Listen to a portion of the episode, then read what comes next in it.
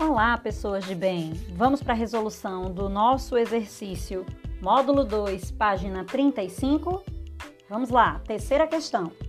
O termo em extinção aparece nos três quadrinhos, mas recebe uma qualificação grave, gravíssima, que indica um crescendo com relação ao que é ilustrado.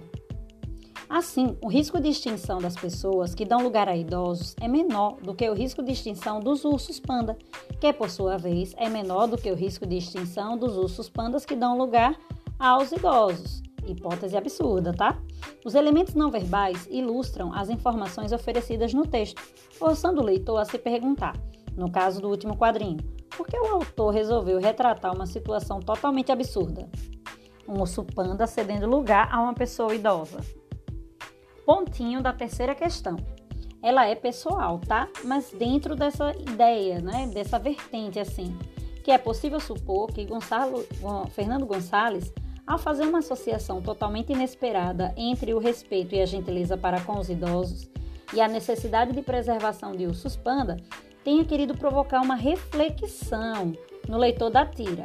Será que não estamos mais prontos a aderir a campanhas de preservação de animais em risco de extinção do que preparados para cuidar das pessoas idosas com as quais convivemos?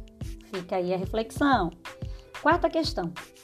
Os dois adjetivos, grave e gravíssima, indicam um aumento no grau de extinção, do risco de extinção. Assim, o risco qualificado como gravíssima é muito maior do que o risco qualificado como grave. Letra A da quarta questão. O sufixo íssima. Letra B. Os alunos podem identificar um grande número de adjetivos sim, tá? Então, flexionados no grau superlativo absoluto sintético. Exemplo: fortíssima, urgentíssima, rapidíssima, violentíssima. Tranquilo? Qualquer dúvida, estamos à disposição. Um grande beijo a todos. Hashtag meus alunos.